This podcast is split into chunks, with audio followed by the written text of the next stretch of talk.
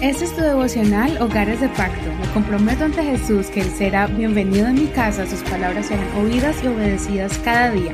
Mi hogar le pertenece a Él. Comencemos el devocional de hoy de Génesis capítulo 14. El tema de hoy es No hagas trato con el adversario.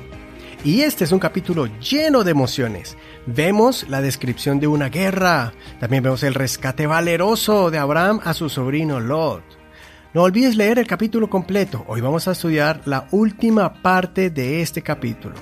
Génesis capítulo 14, verso 12 al 24, versión Reina Valera actualizada 2015. También llevaron consigo a Lot, el hijo del hermano de Abraham, junto con sus posesiones, porque Lot habitaba en Sodoma. Y se fueron. Pero uno de los que escaparon fue y lo contó a Abraham el hebreo, que habitaba en el encinar de Mambre, el amorreo, hermano de Escol y hermano de Aner, quien, quienes eran aliados de Abraham.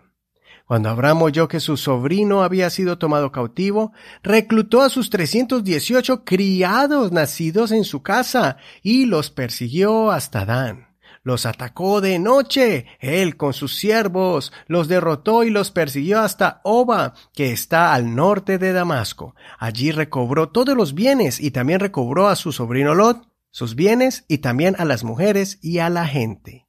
Cuando Abraham volvía de derrotar a Kedarlaomer y a los reyes que estaban con él, el rey de Sodoma salió a su encuentro en el valle de Sabé, que es el valle del rey.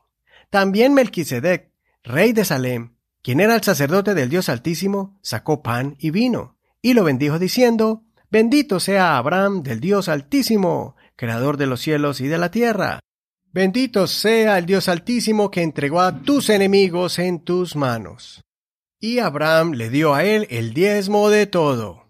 Entonces el rey de Sodoma dijo a Abraham, Dame las personas y toma para ti los bienes. Abraham respondió al rey de Sodoma, He hecho votos al Señor, el Dios Altísimo, Creador de los cielos y de la tierra, que no tomaré ni un hilo ni la correa de un calzado, nada de todo lo que es tuyo, para que no digas después, yo enriquecí a Abraham.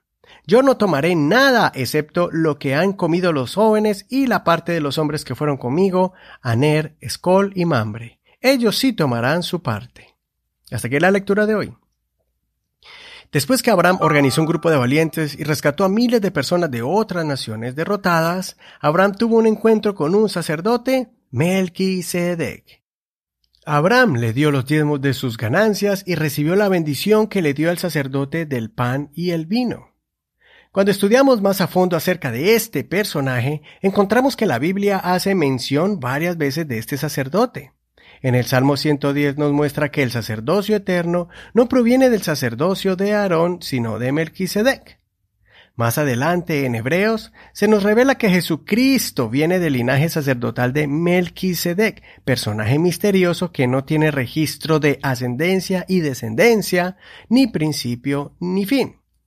Melquisedec representa al Mesías. Si miramos el significado de Melquisedec y de rey de Salem, Salem significa paz y Melquisedec significa rey de justicia y también rey de paz. Eso lo puedes encontrar en Hebreos capítulo 7 en el verso 2. Por eso es muy simbólico que él le dio a Abraham pan y vino, que son los símbolos bíblicos de la carne y la sangre derramada de Jesucristo. Jesús dijo que el que no bebe su sangre ni come su carne no podrá obtener vida eterna. También aprendemos que dar los diezmos no es una práctica exclusiva basada en la ley de Moisés. Esto es un acto de fe, de agradecimiento a Dios por sus bendiciones. Así como nosotros somos parte del linaje de Abraham por la fe y recibimos las bendiciones de Dios que le prometió a Abraham, igualmente nosotros debemos diezmar a sí mismo como un acto de fe y de acción de gracias. Abraham estaba convencido de que Dios fue el que lo guardó del peligro y lo bendijo con mucha abundancia y posesiones. Es por eso que rechaza el botín de guerra y la recompensa que Sodoma le quería dar. Él rechazó cualquier clase de honra o pago proveniente del rey de Sodoma. Él no quería que nadie dijera que había enriquecido a Abraham cuando realmente fue el Señor quien bendijo a Abraham. Rechaza cualquier tentación del enemigo, queriendo robarle la gloria que le pertenece al Señor. Nunca hagas tratos con el enemigo. Es mejor dar al Señor que recibir del enemigo. Es mejor lo que ofrece el Señor que las ofertas del adversario. Es mejor el pan y el vino, o sea, la salvación y la vida eterna, que las recompensas que el mundo te quiere ofrecer.